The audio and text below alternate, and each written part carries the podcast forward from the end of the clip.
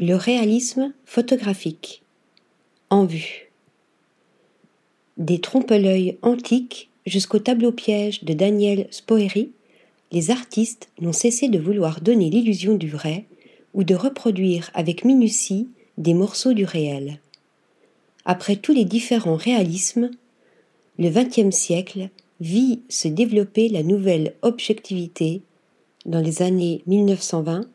le nouveau réalisme dans les années 1950, la nouvelle figuration ou figuration narrative dans les années 1960-1970. Après la grande tabula rasa du minimalisme et de l'art conceptuel, il semblerait que l'on assiste depuis quelques années à la naissance d'un nouveau nouveau réalisme. Concomitamment à la renaissance de la peinture et du dessin, on ne compte plus dans les foires et les galeries les artistes peignant ou dessinant d'après photo, voire sur projection photographique, sur toile ou encore sur impression photographique. Si les plus virtuoses, les vrais artistes, peignent encore d'après les modèles, ils se font rares, et il n'est pas facile de les distinguer du lot des néocopistes auxquels il ne nous viendrait pas à l'idée de jeter la pierre quand on sait que Vermeer lui-même et bien d'autres grands maîtres utilisaient des dispositifs optiques similaires comme la chambre obscure pour décalquer la réalité. Beaucoup de ces nouvelles peintures réalistes séduisent et font effet. Elles attirent l'œil par leur similitude avec la banalité de notre quotidien, souvent confondue avec la modernité, et on les aime pour leur vérité, leur simplicité et leur apparente instantanéité.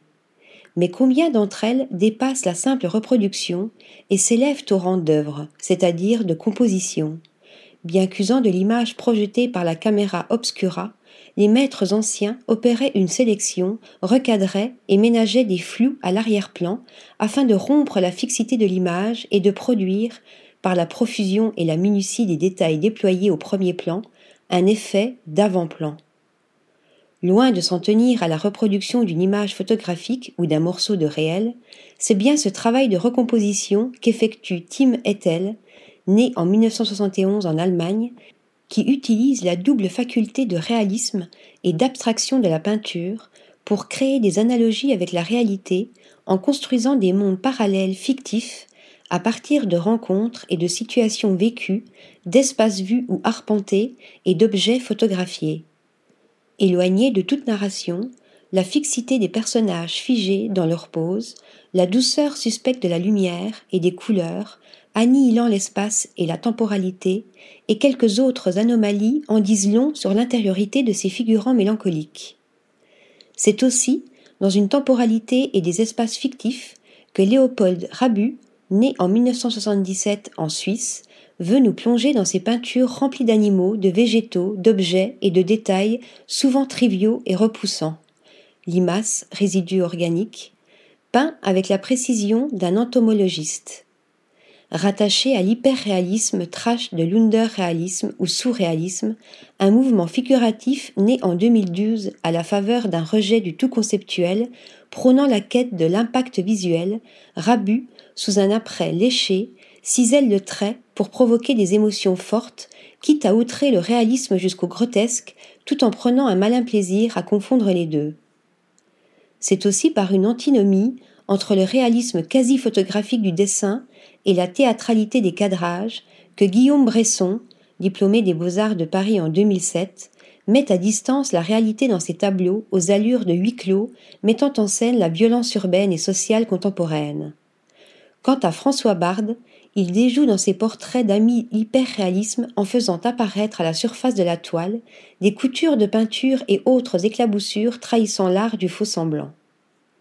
Gris, herbes, écorce, morceaux de ciel, de mer ou de sol caillouteux, c'est par le cadrage serré, souvent accentué par la monumentalité du format, que Youssef Korichi, né en 1974 en Algérie, opère dans ses trompe-l'œil virtuoses cette distanciation avec le réel entre l'image et son double. Prodigieux simulacre issu d'un long et minutieux labeur, ces tableaux à l'aspect photoréaliste happent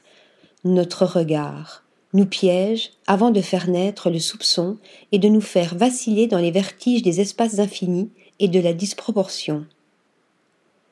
Dewadji Adjab, né en 1992 en Algérie et tout juste sorti des Beaux-Arts de Paris, pousse plus loin encore cette distorsion du réel en rompant l'hyperréalisme de ses captations photographiques par l'intrusion de l'étrangeté et la prolifération du décoratif. Dans ces scènes d'intérieur, ces tapis et ces grands pans de papier peint déchirés constituent de véritables morceaux de peinture, tandis que l'incongruité des mises en scène des corps renversés, affaissés, pliés, arqués, entre autres postures contre nature, évoque davantage les chorégraphies convulsives des danses urbaines que des poses de salon. Usant du médium photographique pour voler un cadre narratif et quelques instantanés à la réalité, Adjab nous conduit aux marges du réel en faisant émerger un réel fictionnel. Dans la droite ligne du réalisme magique,